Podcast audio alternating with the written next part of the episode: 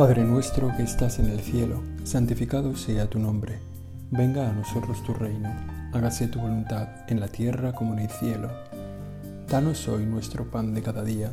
Perdona nuestras ofensas, como también nosotros perdonamos a los que nos ofenden. No nos dejes caer en la tentación y líbranos del mal. En aquel momento todos los discípulos le abandonaron y huyeron. Así termina un rato de oración con el Señor, que los apóstoles habían sido invitados por Jesús en el monte, en el huerto de los olivos, después de la gran cena de la Pascua, de la gran fiesta de los judíos. El Señor les invita a rezar, a perseverar en la oración, a mantenerse firmes. Los apóstoles, cuando se acercaban los que le iban a entregar al Señor, lo abandonaron y huyeron. Es el mayor despojo del Señor. No es el despojo de las cosas que tiene, el despojo de sus bienes, es el despojo de sus amigos, el de la gente que, que él había elegido. No es el de las cosas que también nos duelen, ¿no? Cuando nos quitan las cosas nuestras no es el de los bienes que tenemos, ¿verdad? Eso duele, pero el despojo del corazón, aquellos que habían sido llamados para formar el nuevo pueblo de Israel, que iban a ser las columnas del pueblo de Dios, a los que Él había formado, alimentado, consolado, salvado, sanado, aquellos con los que se había reído y había disfrutado. Se han ido todos. Todos los discípulos le abandonaron y huyeron. Él los había llamado amigos. A vosotros ya no os llamo siervos, a vosotros os llamo amigos. ¡Qué dolor! ¡Cuánta miseria! Miremos ahora nuestra vida en este tiempo de oración. Miremos si esos discípulos que huyeron en el momento de la prueba, en el momento del peligro, si esos discípulos somos también nosotros. Señor, que no nos pase eso, que reforcemos, que reconsideramos, que reconsideremos, que metamos en la cabeza, que traigamos al, al presente siempre muy cerca de nuestro corazón lo que Dios nos ha dado, para darnos cuenta de que nosotros no te podemos dejar de que nuestra vida sin ti no se sostiene, Señor. Que nos demos cuenta de que solos no valemos nada. De que si nosotros también huimos, en realidad los que salimos perdiendo somos nosotros, si nos alejamos de tu presencia, Señor. Mirando nuestro pasado, mirando nuestro pasado donde encontramos tantos signos de tu bondad, de tu misericordia, mirando nuestro pasado donde nos damos cuenta de todos los bienes que nos has dado. El don de la vida, el don del bautismo, de hacernos hijos tuyos, el don de la fe, el don de haber sido elegidos, el alimento de la Eucaristía, el perdón de nuestros pecados, el sacerdocio, no solo por la vocación que algunos hemos recibido, sino que para todos nosotros el sacerdocio es un don el don que nos acerca al cuerpo de Cristo, que nos acompaña en la enfermedad, que nos perdona los pecados. Tantas cosas que miramos a nuestro pasado y nos encontramos. Que haciendo un pequeño elenco de esas cosas, Señor, nos daríamos cuenta que no te podemos abandonar. Que nuestra acción de gracias, por miserables que seamos, por ruines que seamos, incluye estar contigo cuando las cosas vienen mal dadas pero también mirando a nuestro futuro, no solo mirando a nuestro pasado, sino mirando a nuestro futuro, a lo que tenemos por delante, a lo que nos queda por delante, que no sabemos cuánto es, que no sabemos si Dios nos va a pedir hoy la vida, que no sabemos si estamos disfrutando de nuestras últimas horas, o si todavía nos quedan 30 o 40 o 50, no nos quedarán 100 años de vida, Sin embargo, mirando nuestro futuro nos damos cuenta de que ahí también estás tú, de que solo tú tienes palabras de vida eterna, de que solo en ti podemos poner nuestra esperanza, mirando al futuro. Y por tanto, miremos a donde miremos, miremos al pasado, miremos al futuro, no podemos huir de ti, no te podemos abandonar. Somos hijos tuyos, tú, todo lo que tú nos das nos sostiene en la vida. Somos hijos de Dios, somos sus amigos. Esta palabra del Evangelio que escuchamos en el capítulo 26 de Mateo es realmente conmovedora, porque a lo mejor se está refiriendo a nosotros. En aquel momento todos sus discípulos lo abandonaron y huyeron. Y ese tiempo de oración, en, este, en estos minutos de oración, Señor, haznos darnos cuenta de que no podemos vivir sin ti, de que te necesitamos siempre. Haznos darnos cuenta de que si hemos emprendido el camino del abandono o de la huida, nos estás esperando para volver. Seguro que, Señor, mientras te llevaban a casa de Caifás y de Anás, seguro que cuando te llevaban también al al pretorio o cuando te sacaban por las calles de Jerusalén hacia el Gólgota, seguro que ibas mirando para encontrarnos. Ibas mirando a la gente rostro a rostro, conociendo cada mirada, cada corazón. Seguro que reconociendo a gente con la que habías hablado, a gente que le habías hecho algún favor, algún milagro. Y encontrarías a lo mejor también a los discípulos allí al final de la calle asomándose por una esquina para que nadie les reconozca. Y seguro que irías caminando con la cruz pensando, a ese hijo mío lo quiero. Aunque él me ha abandonado, me ha huido, yo lo quiero. Y quizá en este momento miras nuestro corazón porque quizá te hemos abandonado y nos estás diciendo, a ti te quiero. A ti te amo, a ti te estoy esperando. Aquí, a ti quiero devolverte la vida plena, la vida eterna, la vida de la gracia. Vuelve. Vuelve a través de la oración, a través del sacramento de la reconciliación. Te estoy esperando. Las palabras del Señor, dichas desde su corazón, cuando los discípulos le abandonaron y huyeron, son también palabras dichas para nosotros. Te estoy esperando. Lo doy todo por ti.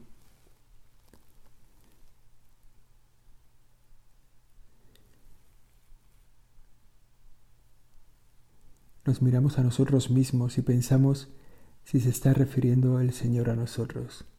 Si lo hemos abandonado, si hemos huido, tracemos hoy mismo, ahora mismo, el camino de vuelta. Estamos a tiempo, siempre estamos a tiempo de volver al Señor, de volver al Señor con la confesión, con la oración, siempre es tiempo, hasta que se acabe el tiempo. Seguramente lo nuestro no será tanto una huida o un abandono, pero quizás sí un ya veremos, un ya nos veremos. Quizás sí esa llamada que el Señor nos ha hecho a una entrega mayor la estamos dando largas. Estamos diciendo, bueno, a lo mejor todavía no me corresponde dar este paso. Quizás no es un abandono, quizás simplemente es un quedarnos un poco encogidos para dar el siguiente paso hacia el Señor pues no podemos esperar. Dios te quiere cerca para dártelo todo. No te alejes, no te quedes quieto. No es que no le abandones, no es que no le huyas, es que acércate. Ponte a tiro de la gracia. Recuerda que junto al Señor todo tiene sentido, todo encaja. El futuro es victorioso. El presente es apasionante el pasado tiene solución. ¿Qué te impide acercarte hoy al Señor? ¿Qué te impide darte cuenta de esa como ese alejamiento y esa necesidad que tienes de que te devolver a él? Seguramente lo puedes encontrar, te está esperando. Los que prendieron a Jesús le condujeron a casa de Caifás el sumo sacerdote, donde se habían reunido los escribas y los ancianos. Pedro le seguía de lejos hasta el palacio del sumo sacerdote, y entrando dentro se sentó con los criados para ver cómo terminaba aquello. El, prendimiento de Jesús no fue difícil. Él no, puso él no puso resistencia y los suyos huyeron. Solo Pedro lo seguía de lejos, dice la Escritura. Otra vez la palabra de Dios nos está señalando a nosotros, quizá. ¿Somos nosotros los que seguimos al Señor de lejos? ¿Realmente seguirle de lejos es tan fácil? Porque podemos tener una cierta apariencia de coherencia en relación a quienes ni siquiera le siguen. Estar como en la procesión, o estar en el último banco de la iglesia, o estar ahí sonriendo amable al párroco que pasa. Hola, ¿qué tal? Buenos días. ¿No? Pero que nuestro corazón esté lejos. Eso es perfectamente posible, ¿no? Tantas veces el corazón no está donde nosotros estamos. ¿no? Nosotros hacemos como que estamos ahí en la iglesia, estamos ahí de cara a Él y realmente nuestro corazón está lejos, está lejos. Seguirle de lejos, como le seguía Pedro, para ver qué pasaba como un espectador, como un espectador ajeno. Se sentó con los criados para ver cómo terminaba aquello. La piedra sobre la que se iba a constituir la iglesia le seguía de lejos y se sentó para ver cómo terminaba aquello. No quería ser un actor, quería ser un espectador. No quería implicarse en la vida de Jesús en ese momento. Quería simplemente estar sentado en el anfiteatro, en la última fila, como un espectador más. Pero no es esa su vocación. La llamada que Dios le había hecho no era para estar en el anfiteatro, sino para subir al escenario, para dar testimonio, Así lo hará, ¿eh? Así Pedro, con el canto del gallo aquella noche, descubrirá su traición y descubrirá cuál es su papel. Y se subirá al escenario y participará en la resurrección de Cristo, recibirá el Espíritu Santo en Pentecostés y pronunciará el primer gran anuncio de la resurrección de Cristo, de la salvación de Dios que atraerá a miles de personas. También a nosotros el Señor nos está esperando para sacarnos del anfiteatro, de la platea o quizá del gallinero de la vida del mundo, allí en el último escalón, los últimos, para que nadie nos vean. Bueno, el Señor nos está esperando para subirnos al escenario, para que no estemos allí de lejos contemplando lo que pasaba, viendo en qué terminaba aquello, sino para que estemos haciendo que aquello termine bien, haciendo que la pasión de Cristo sea fructífera, que el fruto de la pasión se extienda por todo el mundo. El fruto de la pasión que es la salvación de las almas, la felicidad de los hombres. El fruto de la pasión que es la renovación de la justicia, de la justicia definitiva, la victoria del bien sobre el mal, el aniquilamiento del demonio. Bueno, tantos frutos de esa pasión que todavía por muchas personas no son conocidas, porque hay demasiada gente en el anfiteatro de la vida, porque muchos cristianos, también nosotros, estamos allí subidos, siguiendo al Señor de lejos. Y el Señor nos invita a seguirle de cerca. Quizá podemos decir un ya veremos, pero ahora es el momento de dar la respuesta. Señor, ¿qué quieres de mí? ¿Qué quieres de mí?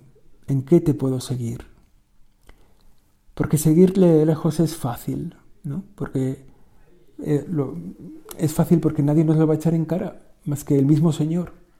Basta con que dejemos de rezar un poquito para que el Señor no nos eche en cara nada, para que el Señor no nos diga nada.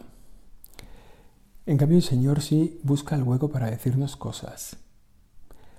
La verdad que es tan frecuente, ¿no? Ver las personas que siguen de lejos al Señor como una actitud de su corazón, que es lo propio de un corazón que no está enamorado de Jesús. ¿no? ¿Quién, no sé cómo decir, ¿no? ¿Quién vería el atropello de una persona y se quedaría quieto? Pues la persona que no conoce al que ha sido atropellado, la que no está interesada, la que no le quiere. Si nosotros viéramos que atropellan a un hermano nuestro, ¿qué haríamos?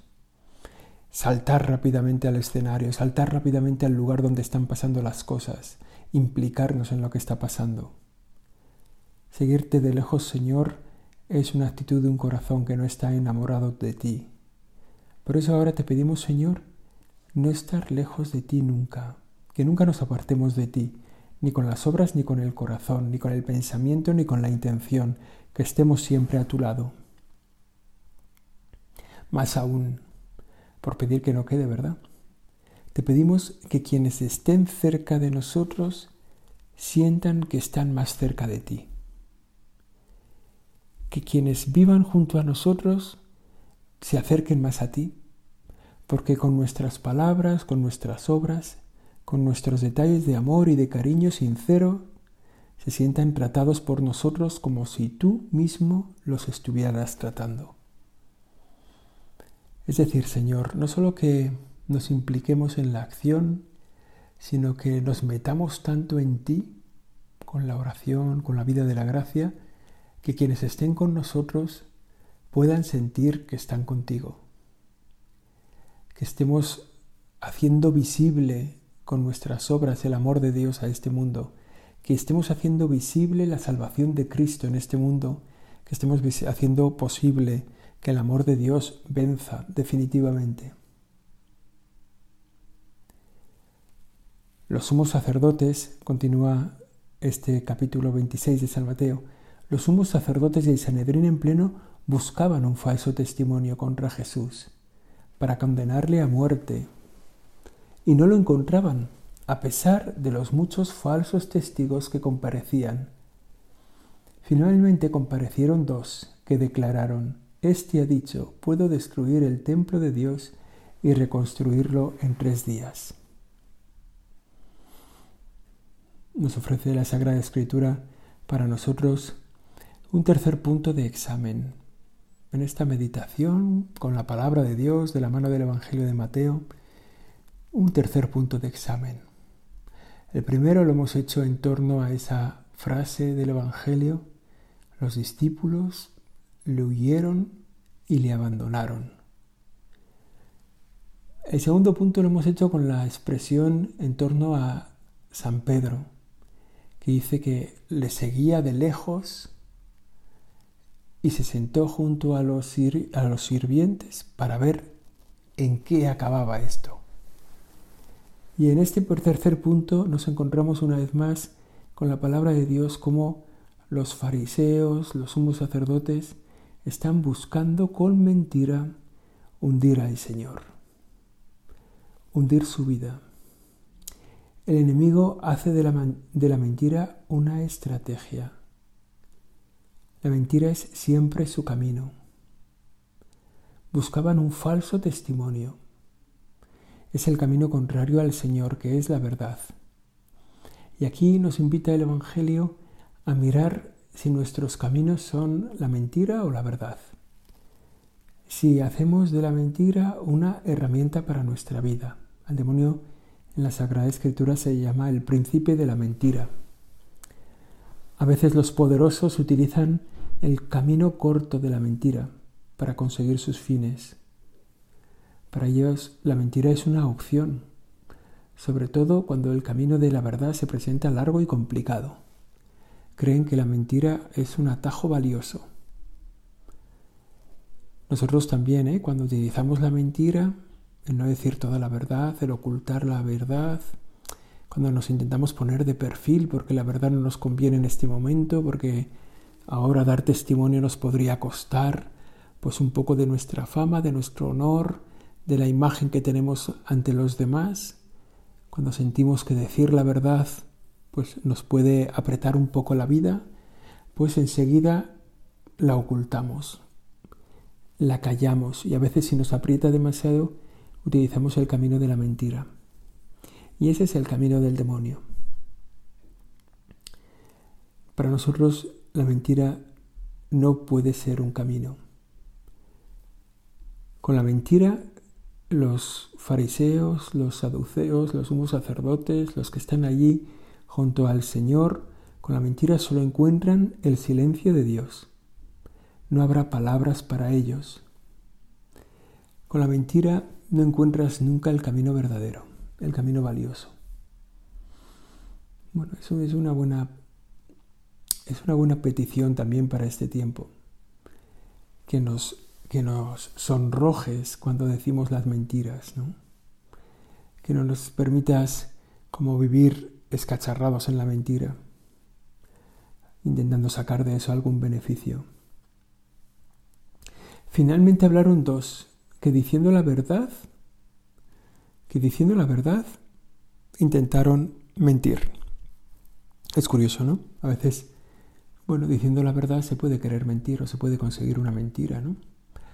Estos dos que salieron ahí diciendo eh, una media verdad, ¿eh? porque quizá no lo habían entendido más, tampoco no, no sabemos, ¿no? No nos podemos juzgar, pero dijeron lo que el Señor había dicho. Destruid el templo de Dios y en tres días lo reconstruiré. Pero les faltó la explicación que sí dice el Nuevo Testamento al narrar este pasaje. Jesús hablaba del templo de su cuerpo. Bueno, seguramente, quizá verdad, estos judíos no, no estaban tan al tanto, pero causaron un, un pequeño remolino, ¿no? Diciendo lo que el Señor había dicho, pues en el fondo le, le sacudieron una vez más al Señor. Este, esta acusación en realidad fue solo un preludio porque llegaron a la pregunta culminante, que es la pregunta de este fragmento del Evangelio para ti. Hemos pasado ya por esa vista de los discípulos que le abandonan, por Pedro que se sitúa lejos, por los fariseos que hacen uso de la mentira, del falso testimonio, pero la pregunta central de este pasaje del Evangelio es la que viene ahora. El sumo sacerdote se puso de pie y le dijo, ¿no tienes nada que responder? ¿Qué son estos cargos que presentan contra ti? Pero Jesús callaba. Y el sumo sacerdote le dijo, Te conjuro por el Dios vivo a que nos digas si tú eres el Mesías. ¿El Hijo de Dios? El Mesías es el Hijo de Dios. Jesús le respondió, Tú lo has dicho. Y esa es la pregunta que cambia la vida. ¿Quién es Jesús? ¿Quién eres tú, Señor? ¿Tú eres el Mesías? ¿Tú eres el Mesías que estaban esperando desde hacía siglos los judíos? ¿Tú eres el Salvador del mundo que también nosotros estamos esperando? Y la respuesta que demos a eso cambia nuestra vida. Si Jesús es el Mesías, cambia nuestro presente, nuestro ahora mismo. En este tiempo de oración, Señor, queremos hacer fuerte en nuestro corazón la convicción, la certeza, la seguridad de que tú eres el Mesías de que tú eres mi Salvador. Tú eres el Señor para mí. No son palabras torpes, ¿no? Es una, bueno, es, es un tiempo de nuestra oración, a lo mejor es un tiempo de nuestra vida, ¿eh? Dar respuesta a esta pregunta, ¿quién es Jesús? ¿Quién es Jesús para mí? Ese tú lo has dicho se convierte en una pregunta para nosotros. A todos los que Jesús dice, les dice soy el Mesías, les corresponde, nos corresponde dar el siguiente paso. ¿Qué puede ser el de los sacerdotes? El siguiente paso puede ser el que dieron los sacerdotes judíos en aquel momento. Ha blasfemado. Puede ser también una respuesta como la de los indiferentes. ¿Tú eres el Mesías? ¿y a mí qué? O puede ser la respuesta del creyente, si tú eres el Mesías, yo te seguiré, Señor. Mi vida solo tiene sentido en ti. Son como las tres respuestas que podemos dar a la palabra del Señor, a esta pregunta fundamental. ¿Eres tú el Mesías, el Hijo de Dios vivo? Yo lo soy. Tú lo has dicho. Y a partir de ahí, ese tú lo has dicho se convierte para nosotros en ¿y tú qué dices?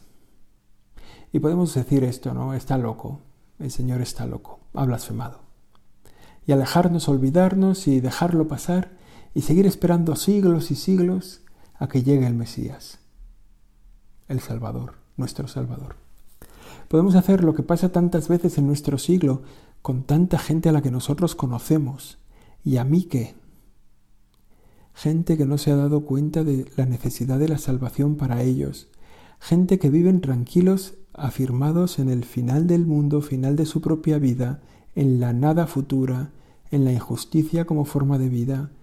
Bueno, gente que viven ahí tranquilamente sentados, gente que no les arde el corazón, que no les, levanta de la silla las injusticias de este mundo, el sufrimiento, sino que viven serenamente tranquilos viendo el sufrimiento del mundo, la desesperación de tanta gente, el desastre de la guerra, de los atentados, gente que se queda indiferente ante la muerte de personas, pues como si fueran objetos, ¿no? Por hambre en tantos lugares, ¿no?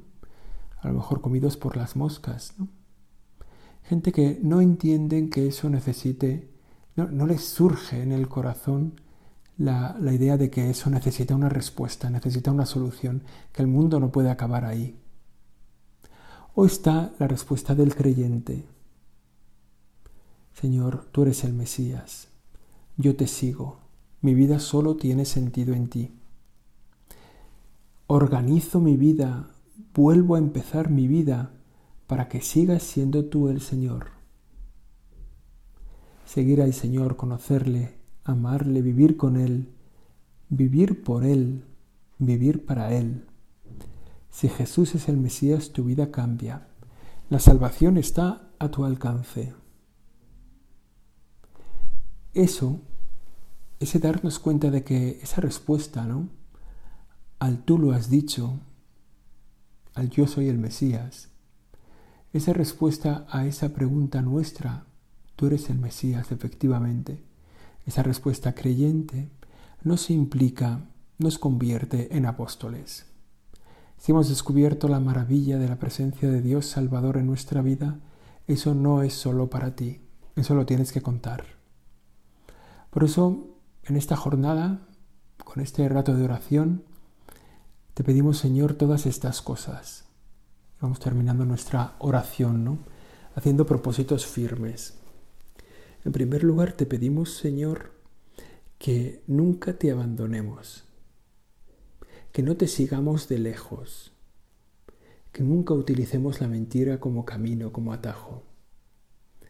Y sobre todo, Señor, que te reconozcamos siempre como el Señor, que te reconozcamos como el sentido de nuestra vida, la paz de nuestro corazón, que te reconozcamos como la justicia definitiva, el amor que nos salva, y que eso que llenará de paz en nuestro corazón, que llena de paz nuestro corazón cada momento, pues se convierta en el contenido de nuestro apostolado, de ser apóstoles, de ser nuevos apóstoles, de ser el segundo Pedro, no el Pedro que siga al Señor de lejos, sino el Pedro que anuncia la salvación de Jesucristo con la conversión de miles de personas. Te pedimos, Señor, que la Virgen María, tu Madre, nos ayude en este camino. Que la Virgen María, que ella vivió reconociendo al Mesías en cada momento de su jornada, que vivió pegada al Mesías desde su nacimiento hasta la cruz, sea para nosotros un modelo de vida cristiana, el modelo de vida cristiana, de gente que vive pegada a ti siempre, reconociendo tu salvación para nosotros y para todos los hombres. Dios te salve María, llena eres de gracia, el Señor es contigo. Bendita tú eres entre todas las mujeres y bendito es el fruto de tu vientre Jesús. Santa María, Madre de Dios, ruega por nosotros pecadores, ahora y en la hora de nuestra muerte. Amén.